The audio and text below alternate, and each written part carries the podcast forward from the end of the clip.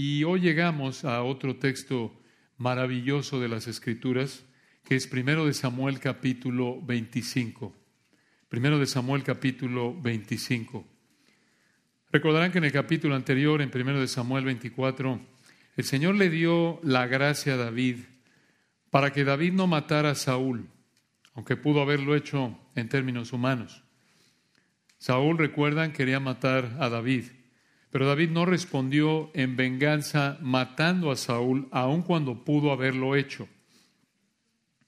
Pero aquí en el capítulo 25, el Señor en su gracia estorbó a David para no pecar y superar una prueba aún más fuerte que la del capítulo 24. En el capítulo 24, recuerdan, Saúl estaba totalmente indefenso, fue al baño y literalmente ahí David lo pudo haber matado. Esa fue una prueba para él. Sin embargo, aquí en el capítulo 25, aquí vemos una prueba aún más fuerte. ¿Por qué? Porque una cosa es no querer vengarte al matar al hombre que Dios puso como rey, al ungido de Jehová, aunque ese rey te quiera matar.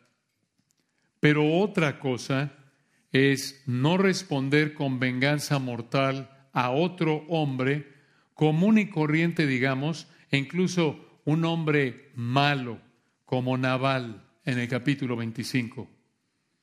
Y aquí en 1 de Samuel 25 vemos cómo el Señor demostró su gracia en David mediante Abigail, la esposa de Nabal. Y el Señor usó a Abigail para estorbar providencialmente a David para no pecar y así prepararlo para el trono. Al hacer esto, el Señor también estaba mostrándole a los israelitas que aquellos que sirven como reyes en Israel tenían que estar al más alto nivel de vida espiritual. Esta es una probada de ello aquí con David, obviamente de manera imperfecta, pero apuntando de manera perfecta al rey de reyes que se sentará en el trono de David en el futuro aquí en el reino milenial, cumpliendo así el pacto davídico, el pacto abrámico, el nuevo pacto, incluso el pacto sacerdotal, todo en torno al hijo de David, el descendiente de David. Ahora aquí, primero de Samuel capítulo 25, nos presenta tres situaciones en la vida de David que te enseñan la providencia estorbadora. Tres situaciones en la vida de David que te enseñan la providencia estorbadora. Providencia estorbadora en términos de que impide pecar. En primer lugar vemos la petición de David, en segundo lugar vemos la intercesión a David y en tercer lugar la resolución para David. Veamos la primera, versículos 1 al 22, la petición de David. La petición de David. Versículo 1. Murió Samuel y se juntó todo Israel y lo lloraron y lo sepultaron en su casa. Una pausa ahí probablemente debajo de su casa. Ahí dice en Ramá, como algunos acostumbraban en esa época. Obviamente no recomendamos eso en la actualidad. Te puede, puede llegar la policía si sepultas un cadáver ahí en el patio de atrás o abajo de tu casa. Esto fue propio para esa época. Pero observen aquí el versículo 1. Murió Samuel y se juntó todo Israel y lo lloraron. Esto mostró lo mucho que querían los israelitas a Samuel. Y la muerte de Samuel marcó el fin de la época de los jueces. Y nos quedamos ya a partir de aquí en la época de la monarquía propia, por así decirlo, con Saúl como el primer rey. Pero en este punto hacemos dos preguntas. Vean de nuevo el versículo 1. Murió Samuel y se juntó todo Israel y lo lloraron. Primera pregunta, ¿habrían estado ahí Saúl y David? Probablemente sí. Decimos esto porque el texto dice todo Israel. Y como al final del capítulo 24 Saúl mostró una humildad superficial hacia David, recuerdan, quizás esto permitió que los dos pudieran estar ahí. Pero la verdad es que no estamos seguros porque el texto no lo dice de manera clara. Pero hay otra pregunta. ¿Por qué el Espíritu Santo decidió escribir esto de que Samuel murió en este punto de primero de Samuel? Probablemente para mostrar que Dios seguía cuidando de David incluso sin el gran profeta Samuel. Y Saúl seguía persistiendo con su maldad, sin el refreno potencial de Samuel. Vean el final del versículo 1, vean lo que hizo David. Primero de Samuel 25, 1. Y se levantó David y se fue al desierto de Parán. Observen que no regresó al palacio con Saúl, sino que se fue al desierto. ¿Por qué? Aparentemente porque David no creyó que Saúl se había arrepentido en el capítulo 24.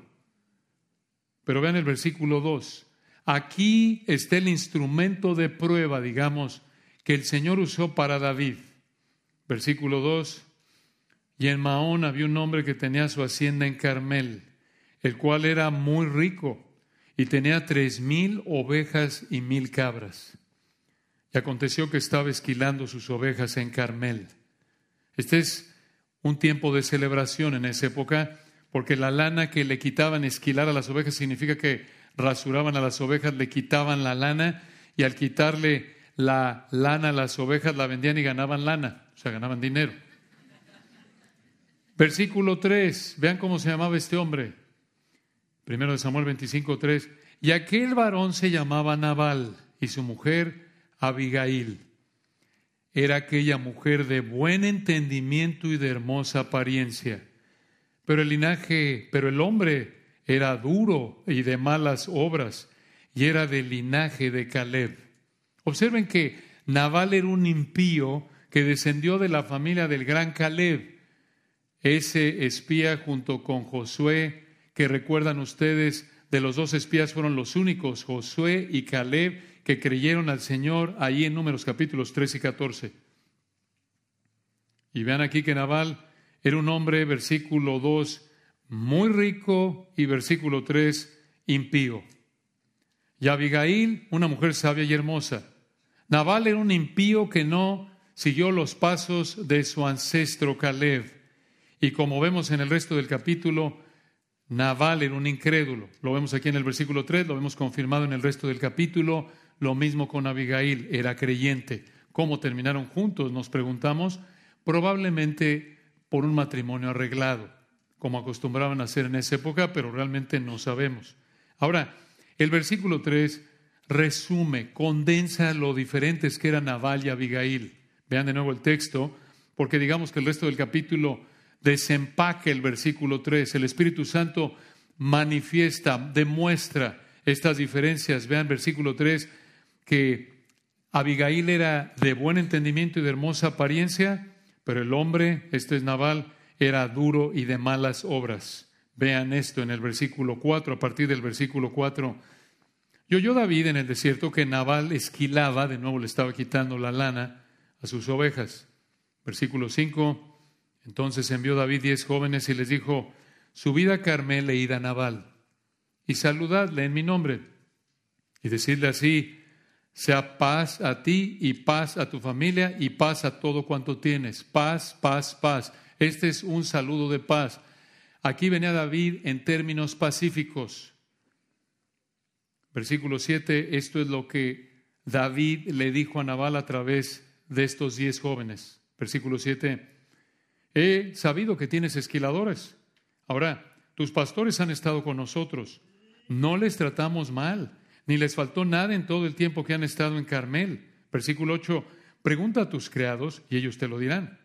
Hallen, por tanto, estos jóvenes gracia en tus ojos, porque hemos venido en buen día. Te ruego que des lo que tuvieres a mano a tus siervos y a tu hijo David.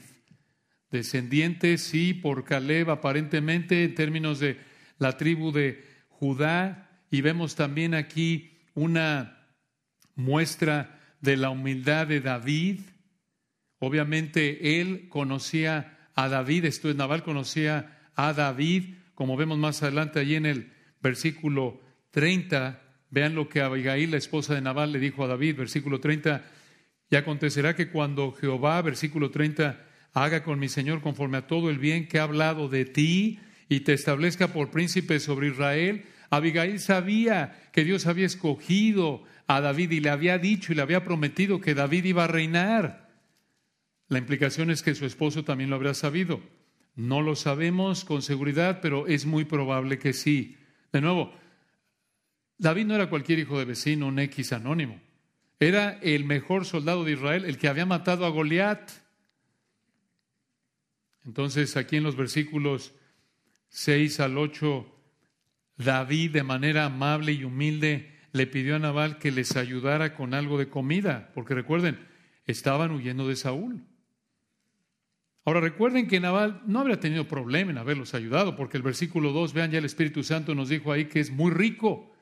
El Espíritu Santo ahí en el texto nos dice que Nabal era muy rico, lo pudo haber hecho, pero vean lo que hizo, versículo 2, 9, perdón. Primero de Samuel 25, 9. Cuando llegaron los jóvenes enviados por David, dijeron a Nabal todas estas palabras en nombre de David y callaron. Versículo 10. Y Nabal respondió a los jóvenes enviados por David y dijo, ¿quién es David y quién es el hijo de Isaí? Muchos siervos hay hoy que huyen de sus señores.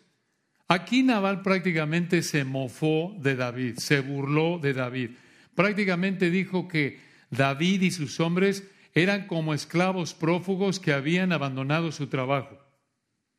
Y observen en el versículo 11 el énfasis de Nabal en sí mismo.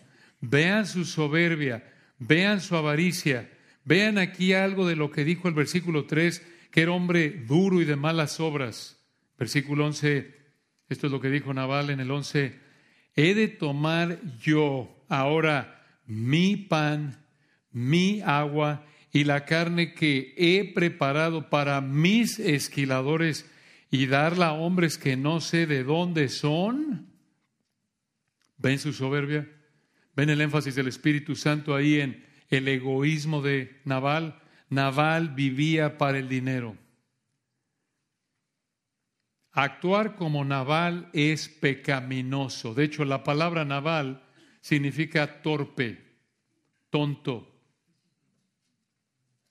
Actuar como Naval es torpe, pero es una torpeza no de que, bueno, es medio despistado, no, es una torpeza moral, espiritual, esto es, es pecaminoso. Es torpeza pecaminosa. Si somos como Naval, con mucho aquí abajo y nada arriba y camino al infierno, y todo lo de aquí abajo se va a quedar aquí sin Cristo, piénsalo, mi coche, mi casa, mi dinero, no comparto con nadie, si lo quieren, que se lo ganen ellos solos como yo. ¿Tiene alguien necesidad? Pues que trabaje, que aprenda a trabajar porque así me enseñó mi abuelito. Claro, hay que trabajar, pero el punto es la avaricia, la soberbia aquí. Y si este es tu estilo de vida, eres un incrédulo igual que Naval. Y la realidad es que tienes lo que tienes porque Dios te lo dio. Dios te dio las fuerzas para hacer las riquezas, Dios te dio la salud, Dios te da vida y aliento y todas las cosas.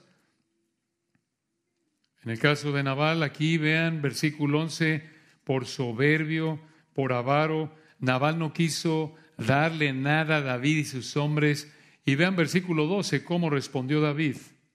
Versículo 12. Y los jóvenes que había enviado David se volvieron por su camino y vinieron y dijeron a David todas estas palabras. Y en el 13 entonces David dijo a sus hombres, ciñase cada uno su espada. Y se ciñó cada uno su espada y también David se ciñó su espada. Y subieron tras David como cuatrocientos hombres y dejaron doscientos con el bagaje. En otras palabras, David ya iba a darle matarile a Naval. Lo iba a matar. Versículo 14. Vean aquí la providencia estorbadora del Señor a favor de David en el 14.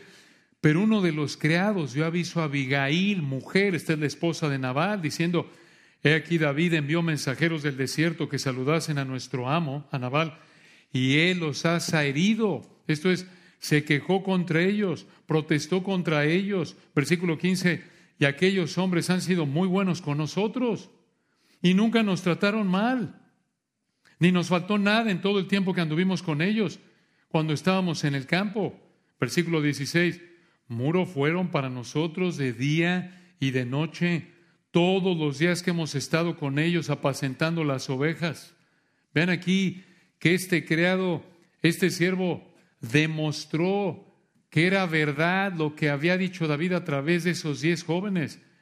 Aquí el siervo reconoció lo bien que los trataron los hombres de David, cómo los habían protegido. Y vean aquí cómo concluyó este creado, este siervo, su petición Abigail, la esposa de Nabal. Versículo 17. Primero de Samuel 25, 17. Ahora pues, reflexiona y ve lo que has de hacer, porque el mal está ya resuelto contra nuestro amo y contra toda su casa. Pues él, hablando de Nabal, escuchen esto, él es un hombre tan perverso que no hay quien pueda hablarle. Aquí hay otra muestra de la dureza y malas obras de Naval que se menciona en el versículo 3. Era, versículo 17 al final, tan perverso que no había quien pudiera hablarle. ¿Qué significa eso? Era como el rey viejo y necio que no admite consejos, Eclesiastés 8:13. Qué fácil y pecaminoso es que actuemos como Naval, ¿verdad? Soberbios, avaros, y que siempre pensemos que tenemos la razón y no queramos que nadie nos dé consejo ni nos corrija. Y vean aquí versículo 18, a partir de aquí, a partir de primero de Samuel 25, 18, vemos por qué el versículo 3 dice que Abigail era mujer de buen entendimiento. Vean cómo Abigail manejó esta situación de vida o muerte causada por su marido soberbio versículo 18. Entonces, en el hebreo, entonces rápidamente, esto muestra que Abigail actuó de inmediato. Versículo 18, entonces rápidamente Abigail tomó luego doscientos panes, dos cueros de vino, cinco ovejas guisadas, cinco medidas de grano tostado, cien racimos de uvas pasas y doscientos panes de higos secos y lo cargó todo en asnos. Esto, hermanos, habría sido lo suficiente para darle de comer a los hombres de David. Y vean lo que dijo Abigail, versículo 19. Esta es la instrucción que le dio Abigail a sus criados. Primero de Samuel 25, 19. Y dijo Abigail a sus criados, y delante de mí, y yo seguiré luego. Y nada declaró a su marido Nabal. ¿Qué pasó aquí? Aquí podríamos pensar que ella pecó al no decirle nada a su marido, que no lo respetó. Pero hermanos, aquí se está jugando la vida para salvarle la vida a su marido. En este punto ella sabía que su marido había pecado contra David. Y Abigail también sabía que Dios había escogido a David para que fuera rey, como lo vemos en el versículo 30. Y encima de esto, escuchen, la vida de varios hombres estaba en peligro debido al pecado de su marido. Recuerden, versículo 17, como Naval no escuchaba consejo sabio, si ella le hubiera dicho a Naval lo que estaba haciendo, Naval no la habría dejado y por su pecado, Naval habría contribuido a la muerte de él y de los que con él estaban, y ella entonces, escuchen, habría contribuido también a la muerte de estos hombres. Si ella le hubiera dicho a su marido y si se hubiera sometido a su marido, ella habría participado en el pecado de su marido. Entonces, ella aquí decidió hacer lo correcto, obedecer a Dios antes que a su marido. Es necesario que obedezcamos a Dios antes que a los hombres. Recuerdan en Hechos 5. Aquí tienen una gran ilustración de la única situación en la que debemos desobedecer a la autoridad si nuestra autoridad en el gobierno, si nuestra autoridad en el hogar, en el trabajo, en la escuela, si nuestra autoridad nos pide ir en contra de la palabra de Dios, no debemos hacerlo. Abigail demostró la lealtad suprema al Señor que debemos tener como cristianos. Esta es una gran ilustración de amar al Señor, nuestro Dios, con todo nuestro corazón, mente, alma y fuerzas porque en situaciones así obviamente no es nada fácil. Solo por la gracia de Dios podemos hacerlo. Pero vean, aquí Abigail en el versículo 20 lo quiso. Primero de Samuel 25, 20. Y montando un asno, descendió por una parte secreta del monte. Y aquí David y sus hombres venían frente a ella y ella le salió al encuentro. Ahora, en esa época esto de buscar reunirse en secreto con el enemigo de su marido habría sido un escándalo. Incluso en nuestra época esto sería considerado algo impropio, fuera de lugar, ¿verdad? Versículo 21. Primero de Samuel 25, 21. Vean lo que David estaba planeando hacer. Dice el versículo 21. Y David había dicho, ciertamente en vano he guardado todo lo que éste, hablando de Nabal, tiene en el desierto, sin que nada le haya faltado de todo cuanto es suyo. Y él, Nabal, me ha vuelto mal por bien. Versículo 22, escuchen esto, esto es David hablando. Así haga Dios a los enemigos de David y aún les añada que de aquí a mañana, de todo lo que fuere suyo, esto es de Naval, no he de dejar con vida ni un varón. Vean ustedes que en lugar de dar bien por mal y dejar la venganza del Señor, como lo hizo en el capítulo 24, ahora aquí David está pecando de enojo pecaminoso. Aquí David está hambriento de venganza. Incluso David está aquí en el versículo 22 jurando por Dios que iba a vengarse de Nabal. Esto es terrible. El gigante espiritual del capítulo 24 que le dio bien por mal a Saúl, aquí se desmorona. Y aquí en el capítulo 25 actúa como un enano espiritual que quiere pecar dándole mal por mal a Nabal al vengarse de él. Ese Goliat espiritual, ese gigante espiritual así actuó en su obediencia a David, por así decirlo, fue un gigante en el capítulo 24, pero aquí en su pecado es como un enano. Estos pecados de David nos recuerdan que aún un hombre conforme al corazón de Dios como David todavía puede pecar con facilidad.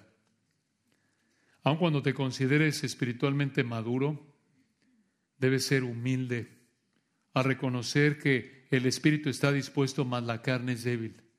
A reconocer tu inclinación tan fuerte hacia el pecado. Ser humilde al ser obediente al Señor y si tu ojo derecho te es ocasión de caer, sacarlo y echarlo de ti, quitar de manera radical, enfrentar de manera drástica cualquier fuente de tentación y pedirle al Señor, no nos metas en tentación, depender del Señor a través de la oración, pedirle a Él que te guarde de pecar contra Él. Recuerda, así que el que piense estar firme, mire que no caiga. Como dice 1 Corintios 10, 12. Aquí lo tienen.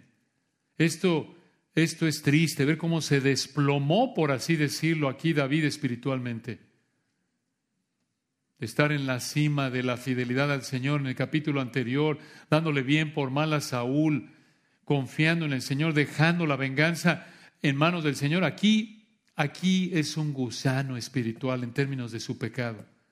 Quiere vengarse de Nabal al devolverle mal por mal. Esto es pecaminoso. Ya prácticamente él ya había pecado aquí internamente. Ya lo había decidido, como lo vemos aquí en los versículos 21 y 22 ya iba en camino, como ya lo vimos, a matar a Naval y a los que con él estaban,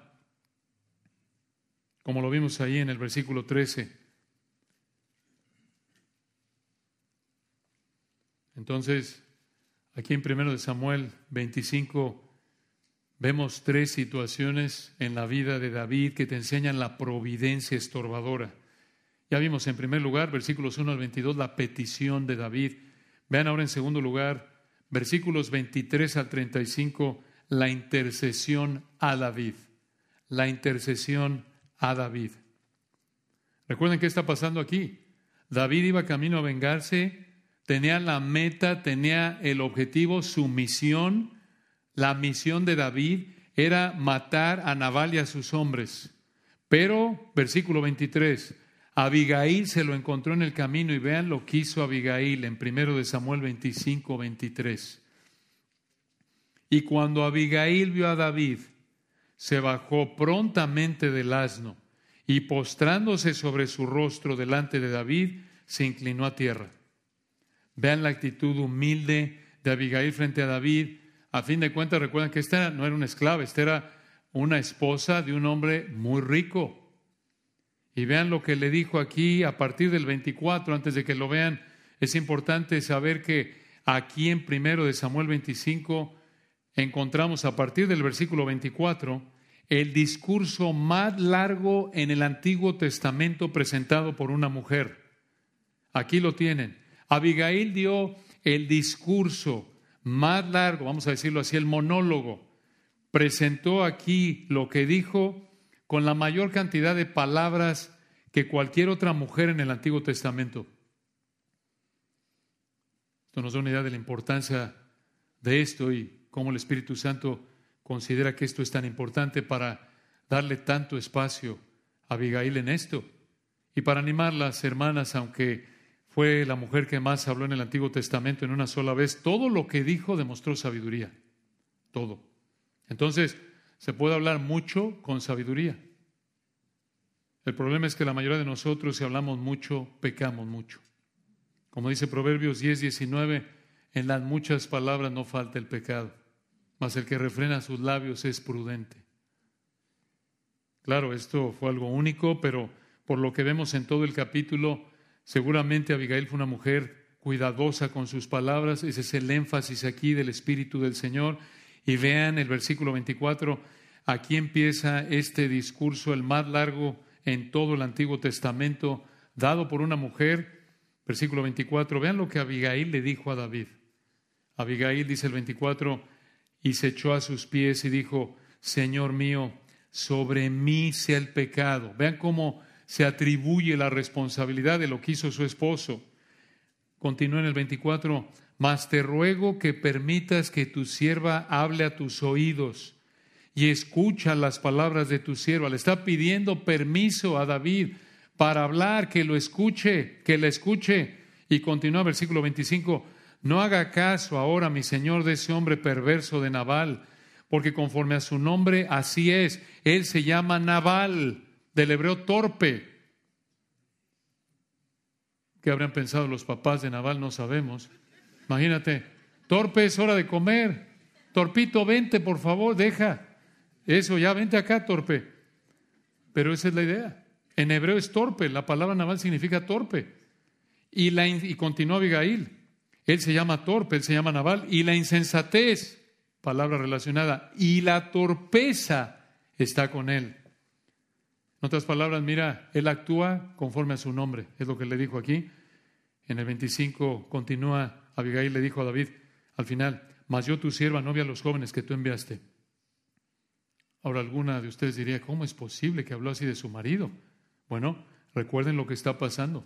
Podríamos pensar aquí que Abigail fue irrespetuosa hacia su marido, pero en esta situación en particular fue algo apropiado por lo que vemos en el texto, porque estaba reconociendo lo mal que estaba su marido y de hecho estaba arriesgando la vida de Abigail, porque recuerden, en su enojo pecaminoso pudo David haberla matado. Como dijimos hace un momento, aquí David se jugó la vida, perdón, Abigail se jugó la vida por salvar a Nabal y a los demás. Hermanos, vean esto de nuevo, vean la humildad de esta mujer, vean su valentía. Fue valiente a no someterse a su marido, se jugó la vida también desde ese ángulo y aquí también se jugó la vida al venir con David, porque David hubiera dicho, ¿sabes qué? Viene armado, viene, viene listo para matar. Se le aparece esta señora con permiso y le corta la cabeza. ¿Se dan cuenta? Se jugó la vida Abigail por no haberse sometido a su marido, por lo que vemos cómo era el marido, la pudo haber matado. Dios en su providencia lo, la guardó, como veremos si el Señor quiere en un momento. Pero por otro lado, aquí con David también. Fue una mujer valiente, que demostró su confianza en el Señor, reflejada en su confianza en el Señor y su palabra, como lo vemos aquí en el texto en un momento. Pero hermanos, ya explicamos que en esta situación hizo lo correcto al obedecer a Dios antes que someterse a su marido. Y hermana, si tú te encuentras en una situación así, el Señor sabe lo difícil que es en términos humanos. Pero otra vez, si tú honras al Señor, Él te va a honrar a darte la gracia para sobrellevar la situación. Solo el Señor sabe los riesgos que enfrenta una mujer cuando se enfrenta, se encuentra en una situación como esta, muchas veces incluso debido a muerte con algunos maridos aún en nuestra época. Entonces, en un caso así, que el Señor te dé sabiduría, fortaleza, una sugerencia práctica, pide consejo de personas sabias en una situación así, pero al final recuerda que tu lealtad es primero al Señor antes que a tu marido. En toda relación. Pero de nuevo, en particular, cuando tu marido te pide que peques. Ahora, vean aquí versículo 26. Y lo mismo de nuevo, hermano, no solo para las mujeres. Tú en tu trabajo, hermano, en cualquier otra esfera de autoridad, en el gobierno. ¿Recuerdan Grace cómo lo vivió hace unos años con este asunto de, de no congregarse por un mandato del gobierno? Y debido a que la prioridad es congregarse, no podemos dejar de estimularnos al amor y a las buenas obras. Y debido a que el Nuevo Testamento en ningún lugar dice, te congregas, deben adorar al Señor siempre y cuando pase esto. No, Ahí el gobierno pidió algo que iba contra la palabra de Dios y con todo respeto, con todo amor, buscando ser lo más sabios posible, como ustedes saben, los ancianos decidieron, Cristo, no César, es la cabeza. Así es, es la misma situación.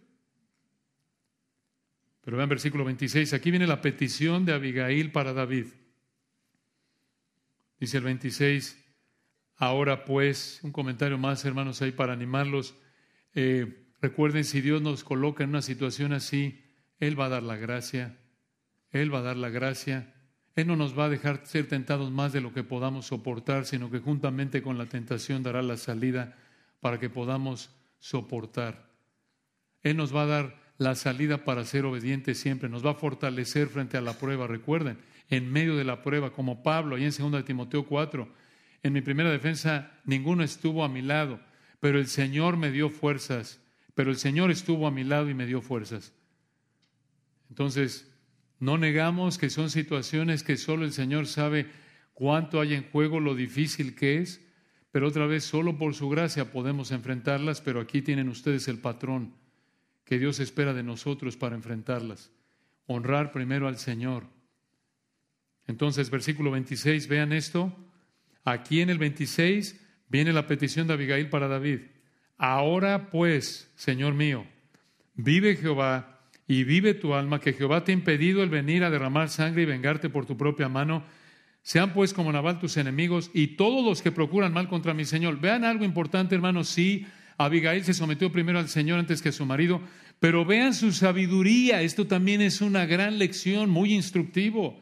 Si el Señor nos coloca en una situación así, buscamos ser sabios. ¿Se dan cuenta? Eh, Naval, sí pecó, pero vean, Abigail está haciendo lo que está de su parte desde el punto de vista humano para evitar esto. No nada más encerró y se puso a orar. Lo pudo haber hecho, Dios lo pudo haber detenido, sí. Pero esta es una ilustración de que puedes en muchas situaciones así tener que pensar cómo enfrento esto. Tengo que hacer algo, pero dentro de parámetros bíblicos con sabiduría. ¿Lo ven? Y obviamente aquí no es que Abigail, de nuevo, no está provocando, vean otra vez su sabiduría, a David está buscando hacer lo que pueda para estorbar en el sentido de desarmar, vamos a decirlo así, eh, desescalar, hacer que la situación, el enojo de David se calmara. La blanda respuesta quita la ira. ¿Lo ven? Viene con humildad. No viene aquí, no vino bueno a confiar en el Señor y le voy a decir, y no le dijo, ¿qué te pasa? ¿Estás loco? No, no lo provocó, se dan cuenta. Esto es importante también, hermanos, porque a veces podemos estar en una situación así y podemos llegar a actuar de manera soberbia. Pues no me voy a ver, a ver qué me haces. Yo me someto primero a Dios. A ver, a ver, no me puedes poner un dedo encima. ¿Por qué? Porque Dios está de mi lado. Dios es por nosotros. Impío. Te vas a ir al infierno. ¿Se dan cuenta? No, y muchas veces nos metemos en problemas, como dice 1 Pedro, por nuestro pecado, por nuestra torpeza, nuestra insensatez. Es importante que vean, por así decirlo, este equilibrio, que por un lado sí, hay confianza en el Señor y por otro, hacemos lo que está de nuestra parte para ser sabios, para enfrentar la situación. Vean aquí, prácticamente, por así decirlo, Abigail está manejando la situación con David con guantes con sumo cuidado, como si fuera una cirugía, ¿no es cierto? Mucho cuidado. Escogió, pensó sus palabras cuidadosamente. Vean lo que le dijo. Versículo 26. Aquí está la petición en el 26. Ahora pues, Señor mío, vive Jehová y vive tu alma. Que Jehová te ha impedido el venir a derramar sangre, esto es a matar y vengarte por tu propia mano. Sean pues como Nabal tus enemigos y todos los que procuran mal contra mi Señor. Hermanos, tengo que decir esto, añadirlo. Lo mismo que pasó con Grace, se buscó hacer todo de la manera más sabia en términos humanos, que quede claro, porque no sea que alguno ahí tenga la idea, estos son unos rebeldes sin causa. No, hermanos, se agotó hasta el último recurso y ustedes lo saben. Y se buscó hacer con respeto, con sabiduría, dentro de parámetros bíblicos. Y vean aquí otra vez versículo 26. Ya voy a avanzar en este punto, hermanos. Es que esto es muy importante, pensamos ahí, por eso le añadimos. Vean el 26 otra vez, hermano. 26. Ahora pues, dijo Abigail, Señor mío, vive Jehová y vive tu alma, que Jehová te ha impedido el venir a derramar sangre, a matar y vengarte por tu propia mano. Sean pues como Nabal tus enemigos y todos los que procuran mal contra mi Señor. Observen, Abigail se vio como un instrumento de Dios para impedir, para estorbar a David de pecar al vengarse matando a Nabal y a sus hombres. Recuerden, David aquí se quería vengar, pero la ley mandaba que no debían vengarse, sino dejar la venganza en manos del Señor. Ahí lo vemos en Levítico 19, 18 y Deuteronomio 24, 15. Levítico 19, 18 y Deuteronomio 24, 15. Y vean qué más, versículo 27 le dijo Abigail a David. En el 27, y ahora este presente, este regalo, se refiere a la comida del versículo 18, este regalo le dijo Abigail a David, que tu siervo ha traído a mi Señor, se ha dado a los hombres que siguen a mi Señor. Y en el 28, yo te ruego que perdones a tu sierva esta ofensa. Esto es lo que Nabal hizo. Y escuchen esto, pues Jehová de cierto hará casa estable a mi Señor, por cuanto mi Señor pelea las batallas de Jehová, y mal no se ha hallado en ti en tus días. Abigail aquí le dijo, David, tú peleas las batallas de Yahweh, no las tuyas. Tú estás pensando en el Señor, no en ti. Tú estás pensando en la gloria de Dios, no en ti. Por eso no has pecado. Y vean cómo Abigail sabía que Dios había escogido a David para que fuera rey. Abigail creía al Señor, creía la palabra del Señor de que pondría a David como rey. Y vean cómo lo repite en el versículo 29. Primero de Samuel 25, 29. Abigail le dijo a David, aunque alguien, se refiere aquí a Saúl, aunque alguien se haya levantado para perseguirte y atentar contra tu vida. Con todo, la vida de mi Señor será ligada en el haz, se refiere a bolsa, de los que viven delante de Jehová tu Dios, y Él arrojará la vida de tus enemigos como de en medio de la palma de una onda. Aquí Abigail habló de manera figurada para decir, mira David, Dios te va a proteger de tus enemigos. Y vean, hermanos, la confianza de Abigail en la palabra de Dios. Versículo 30. Versículo 30. Abigail le dijo a David, y acontecerá que cuando Jehová haga con mi Señor conforme a todo el bien que ha hablado de ti, y te establezca por príncipe sobre Israel. 31. Entonces, Señor mío, no tendrás motivo de pena ni remordimientos por haber derramado sangre, esto es matado sin causa o por haberte vengado por ti mismo. Guárdese pues mi Señor, y cuando Jehová haga bien a mi Señor, acuérdate de tu sierva. No estamos seguros de lo que quiso decir Abigail aquí al final con esta, esta frase, acuérdate de tu sierva, pero estamos seguros, como lo vemos aquí en el texto, que Abigail mostró fe en Dios y en su palabra. Observen cómo Abigail estaba convencida de que Dios iba a hacer que David reinara tal como él lo dijo, tal como Dios lo dijo, y le dijo David, no te vengues, le dijo a David, no te vengues. Ella le dijo a David que no se vengara para que no tuviera nada que lamentar, ni nada por qué sentirse culpable cuando fuera rey. ¿Cómo respondió David a Abigail? aquí entre el 31 y 32 es un momento de suspenso. ¿Qué va a hacer David? Si el hombre viene enojado, viene armado, listo para matar, ya decidió, ya pecó internamente de enojo pecaminoso, de odio, de tomar la venganza en su mano, venía a matar, ya había pecado en términos de homicidio interno. Esto era premeditado. ¿Cómo respondió David? Versículo 32 Vean aquí la gracia del Señor operando en David. Vean cómo, en su gracia el Señor cambió el corazón de David, produjo en él así el querer como el hacer en las palabras de Filipenses. Vean el versículo 32 y dijo David a Abigail, bendito sea Jehová Dios de Israel que te envió para que hoy me encontrases. Hombre, ahí se imagina, seguramente Abigail dijo, ah, habría descansado, bendijo al Señor. Su respuesta es buena. Hay bendición. Vean aquí el arrepentimiento de David manifestado en lo que dijo. Y vean ustedes, versículo 33, dos veces bendijo a Abigail aquí. Dice el 33, David le dijo a Abigail, y bendito sea tu razonamiento, en el hebreo tu percepción, tu sensatez, y bendita tú que me has estorbado hoy de ir a derramar sangre, de ir a matar y a vengarme por mi propia mano. Dios la usó como un instrumento providencial de estorbo para que David no pecara. Vean ahí en el 33 la palabra razonamiento. Esta palabra razonamiento en el 33 traduce la misma palabra hebrea que se usa en Proverbios 11:22. Proverbios 11:22 dice como zarcillo, como anillo. Proverbios 11:22 como anillo de oro en el hocico de un cerdo es la mujer hermosa y apartada de la razón. Si tú ves un cerdo con una laja hermosa en su, en su hocico, dices, qué desperdicio. No le ayuda de nada. Es un desperdicio. Y es la misma idea en Proverbios 11:22. La belleza en una mujer que no razona conforme a las escrituras es un desperdicio.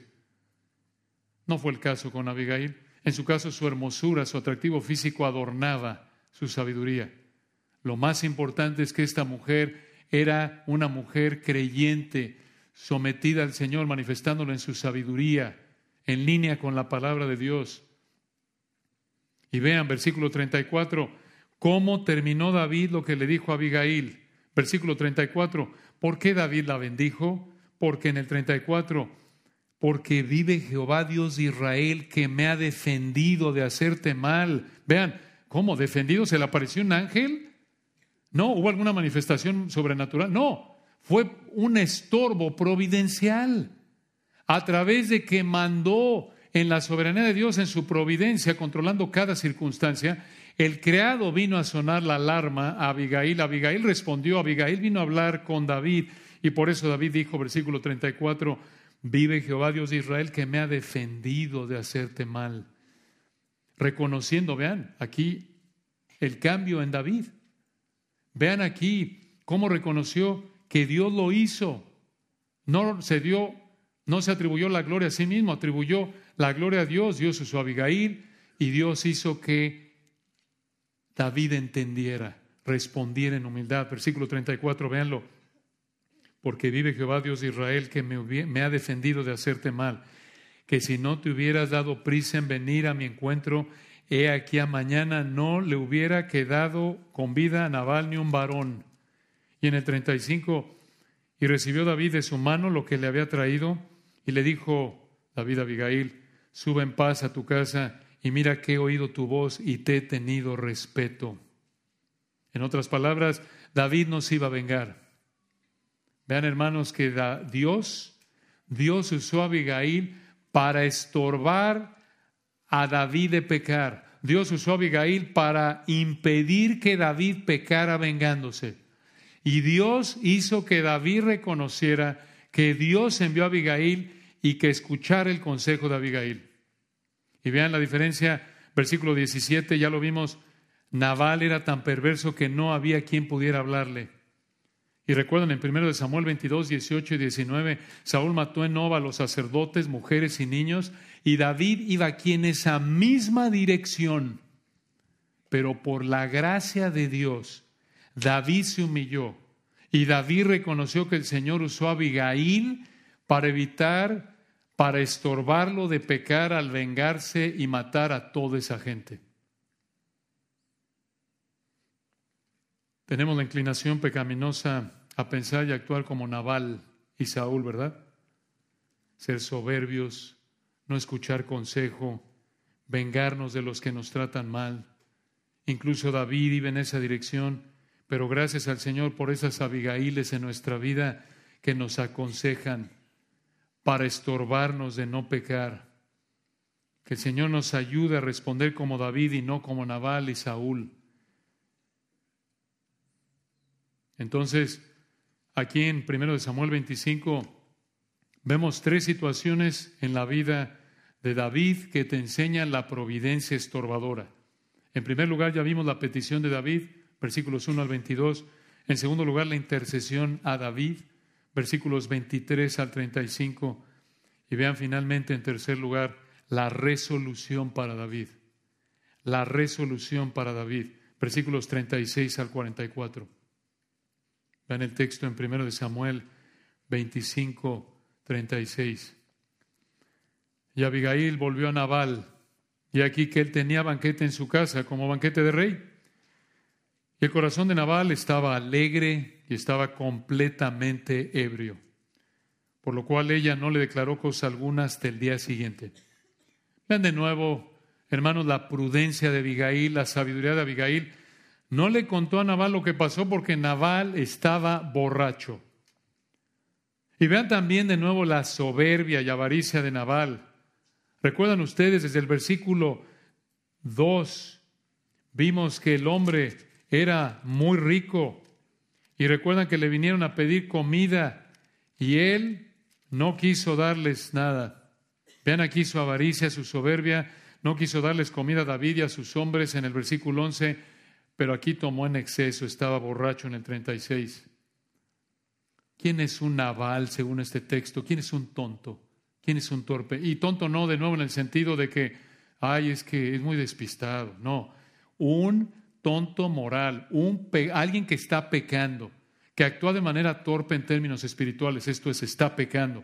¿Quién es un tonto según este pasaje? Un hombre que ama el dinero. Se aplica también a una navala, una mujer que ama el dinero, que vive para el dinero, soberbio, obstinado, que no escucha la razón, que se entrega al placer pecaminoso, alguien que piensa lo peor de otros. Esto, hermano, nos debe confrontar. No seamos navales, no seas tonto. Somos tontos cuando somos materialistas y le damos más importancia al dinero que al Señor. Somos torpes cuando somos soberbios en términos de pecado. Somos torpes, somos navales cuando somos obstinados y no escuchamos la razón. Somos torpes, somos tontos espiritualmente hablando cuando satisfacemos nuestros deseos pecaminosos. Somos unos tontos cuando pensamos lo peor de otros, como Naval lo hizo. Como el mundo exalta a los navales, ¿verdad? Pero las escrituras de nuevo muestran que es tonto pensar y actuar así. Es tonto pecar, es torpe. Piénsenlo. El hombre exalta el vivir para el dinero. El hombre incrédulo. El mundo sin Cristo, la manera de pensar no bíblica, el mundo sin Cristo exalta el vivir para el dinero, vivir para tu patrimonio. El mundo exalta el yo primero. El mundo exalta es que este es de carácter, es obstinado en términos aplicado ahí el carácter al ser obstinado. El mundo exalta el que tiene sus convicciones, el que no escucha la razón, el mundo exalta el que disfrute la vida, el placer pecaminoso. El mundo exalta el que supuestamente es muy analítico y piensa lo peor de otros. Es torpeza, es de torpes, es necio, es tonto en términos bíblicos. Entonces, que esto nos ayude a razonar, hermanos, por el poder del Espíritu, que es tonto pecar, es torpe pecar. Cuando pecamos actuamos como naval. Le haces a la navala cuando pecas. Le hacemos al naval cuando pecamos. Y vean lo que pasó, versículo 37, primero de Samuel 25, 37. Pero por la mañana, cuando ya Naval se le habían pasado los efectos del vino. Le refirió a su mujer estas cosas. Esto es todo lo que pasó con David. Y desmayó su corazón en él y se quedó como una piedra. ¿Por qué le pasó esto a Nabal? No sabemos. Pero, ¿qué le pasó? En términos modernos, parece que le dio un derrame cerebral, o también llamado ictus, que terminó en un coma. Pero vean que no murió de esto, versículo 38. Vean la mano de Dios en todo esto, hermanos, de manera providencial. Versículo 38. Y diez días después, Jehová hirió a Nabal y murió. Es claro el texto en el versículo 38 en indicar que Dios fue el que mató a Nabal. No murió de lo que le pasó en el 37. Murió, versículo 38, porque Jehová hirió a Nabal. Esto, hermanos, es triste decirlo, pero fue una muestra de misericordia de Dios para Abigail, porque este era un hombre duro, malo, perverso, el hombre era terrible. No sabemos lo que le pudo haber hecho, quizás la pudo haber matado. No sabemos. Pero David mostró de nuevo aquí que entendió que la mano de Dios lo había protegido, la mano providencial de Dios, la mano invisible de Dios actuando en su providencia. David reconoció esto y de nuevo versículo 39, aquí viene la lección más importante de este capítulo. Versículo 39, luego que David oyó que Nabal había muerto, dijo, bendito sea Jehová. Cuando alguien bendice a Dios cuando mueres, quiere decir que no andabas muy bien no tratabas muy bien a la gente. Claro, tristemente así pasa. Aquí está, versículo 39. Luego que David oyó que Nabal había muerto, dijo, bendito sea Jehová, que juzgó la causa de mi afrenta, esto es de mi burla, mi desgracia, recibida de mano de Nabal, y ha preservado, otra vez vean la idea de estorbado, del mal a su siervo, y Jehová ha vuelto la maldad de Nabal sobre su propia cabeza. Aquí David agradeció al Señor por haber vengado el pecado de Nabal, por haber impedido, por haber estorbado que David pecara. Él reconoció la providencia de Dios correctamente y así debemos reconocerlo siempre. El hecho de que no pequemos más de lo que pecamos es por pura gracia de Dios, por su providencia estorbadora. Y claro, no es que si pecamos es porque, bueno, Dios no me estorbaste esta vez, es tu culpa, jamás. Dios no puede ser tentado por el mal ni él tienta a nadie. Él jamás aprueba ni es el autor de nuestro pecado. Pero vean qué gran verdad en el 39. No tenemos que vengarnos de los que pecan contra nosotros. Lo vimos a detalle en el capítulo 24, Romanos 12, 19 y 20. Debemos dejar la venganza en manos de Dios, devolver amor a los que pecan contra nosotros. Esto no quiere decir que Dios necesariamente va a matar a los que pecan contra ti. No, puede hacerlo, puede no hacerlo. Pero nuestro anhelo debe ser, Señor, bendícelos, concédeles arrepentimiento para que disfruten de tu bendición, sea para salvación o santificación. Y recuerden, aquí tenemos ya una mujer viuda. Abigail quedó viuda y por eso vean lo que hizo versículo 39 David. Al final, en el 39, después envió David a hablar con Abigail para tomarla por su mujer. ¿Por qué quiso David casarse con Abigail? Bueno, alguno dirá, ¿cómo no iba a querer casarse con ella? Digo, la mujer, versículo 3, era de buen entendimiento y de hermosa apariencia. Pero el capítulo 25 de nuevo ha mostrado esta verdad que es lo más importante, que Dios estorbó a David de pecar para mantener a David al más alto nivel de fidelidad espiritual, porque ese era el diseño para los reyes de Israel, apuntando en David de manera imperfecta a la fidelidad absolutamente perfecta del rey de reyes. Pero vean aquí, hermanos, esto, muy importante esto. El capítulo 25 ha mostrado la cualidad más importante de Abigail, su sabiduría. Abigail mostró que realmente era sabia porque temía a Dios. Y su temor a Dios se reflejó primordialmente en su fe en la palabra de Dios y su humildad. Y vean, hermanos, que aquí en este capítulo, entre Nabal, David y Abigail, la única que no pecó de los tres fue ella. Nabal pecó, David pecó y ella no. Abigail es el tipo de mujer que debe buscar un cristiano soltero que se quiere casar. Hermanos solteros que se, que se quieren casar, busquen una Abigail, una mujer que tema a Dios y por la gracia de Dios hay varias Abigailes aquí. Esto implica, si teme a Dios, que es una cristiana. La dirección de su vida es que ama al Señor y puede que nunca se haya casado o que sea como Abigail, que haya tenido un matrimonio antes. Eso no importa. Si es una Abigail, lo que importa es que sea una mujer que tema a Dios. No está mal si es guapa, pero recuerda Proverbios 31, 30. Engañosa es la gracia y vana la hermosura, mas la mujer que teme a Jehová, esa será lavada. Aquí tienen ustedes una muestra potente en este capítulo de que la sabiduría, esto es, la capacidad de aplicar la palabra de Dios a la vida cotidiana, es más importante que la belleza. Vean ustedes que lo que Dios usó en Abigail para impedir que David pecara no fue su belleza, sino su sabiduría. No es que se apareció Abigail y dijo David, mi reina, no voy a pecar con esa cara, mi reina, no hago nada, ya, Dios. No, lo que Dios usó para estorbar a David fue la sabiduría de Abigail. Y vean ustedes que aunque David también era muy guapo, como ya lo hemos visto, fue su humildad lo que hizo que escuchara a Abigail. Su físico no tuvo nada que ver con esto. Y este es un recordatorio de la prioridad de la vida espiritual por encima del atractivo físico. Nos lleva a examinarnos cuánto tiempo, a qué le damos prioridad en términos de tiempo, de dinero, más a lo espiritual o a tu atractivo físico. El ejercicio corporal para poco es provechoso. No está mal ser un buen administrador del cuerpo que Dios te da para servir al Señor, pero recuerda lo que importa. El hombre exterior se va desgastando mas el interior se renueva de día en día. Y para terminar, les va a gustar esto, hermanas, aquí viene una boda. Aquí viene la propuesta de matrimonio y la boda. Lo siento que es tan corto, es muy, muy resumido. No nos dice cómo se vistió Abigail y demás. Pero versículo 40, vean la propuesta de matrimonio y la boda. Primero de Samuel 25, 40. Y los siervos de David vinieron a Abigail en Carmel y hablaron con ella diciendo, David nos ha enviado a ti para tomarte por su mujer.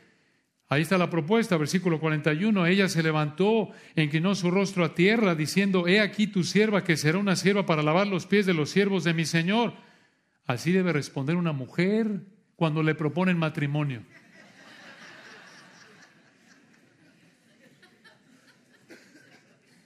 Ya saben, hermanos, eso era apropiado para esa cultura. Este machista que eso, hermanos, fue apropiado para esa cultura. Aquí la Abigail demostró humildad y aceptó la propuesta de matrimonio.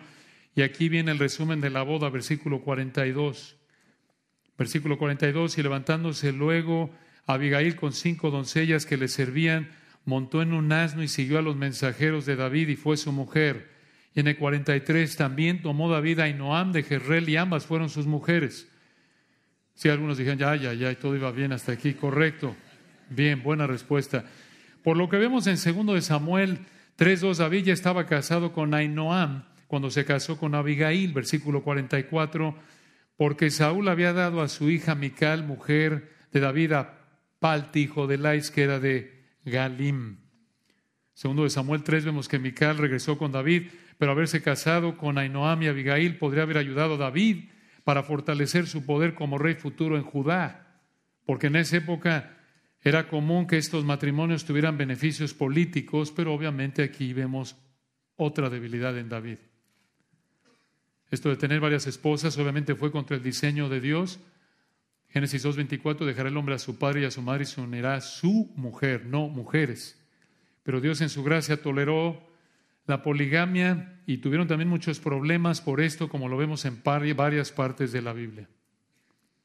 Entonces, hermanos, aquí vemos cómo Dios estaba formando a David para que David fuera un rey de Israel del más alto nivel espiritual. Dios demostró su providencia estorbadora y así el Señor aquí les enseñó a los israelitas que oyeron esto por primera vez que Él quiere que los reyes de su pueblo sean del más alto nivel espiritual. Y claro, esto de nuevo apunta en últimas al Hijo de David, al Rey del más alto nivel espiritual, el Rey de gloria, el Rey perfecto, el Rey de reyes, nuestro amado Señor Jesucristo. Él es el único por cuya perfección Dios nos acepta. Oremos para terminar. Padre, te damos la gloria a ti en esta tarde. Gracias, Señor, por este hermoso texto. Gracias por tu providencia estorbadora, que tantas veces, continuamente, realmente, la usas, Señor, para que en tu gracia, por el poder del Espíritu, no cedamos a la tentación tanto como lo hacemos. Oramos, Padre, que estas verdades nos lleven a examinarnos.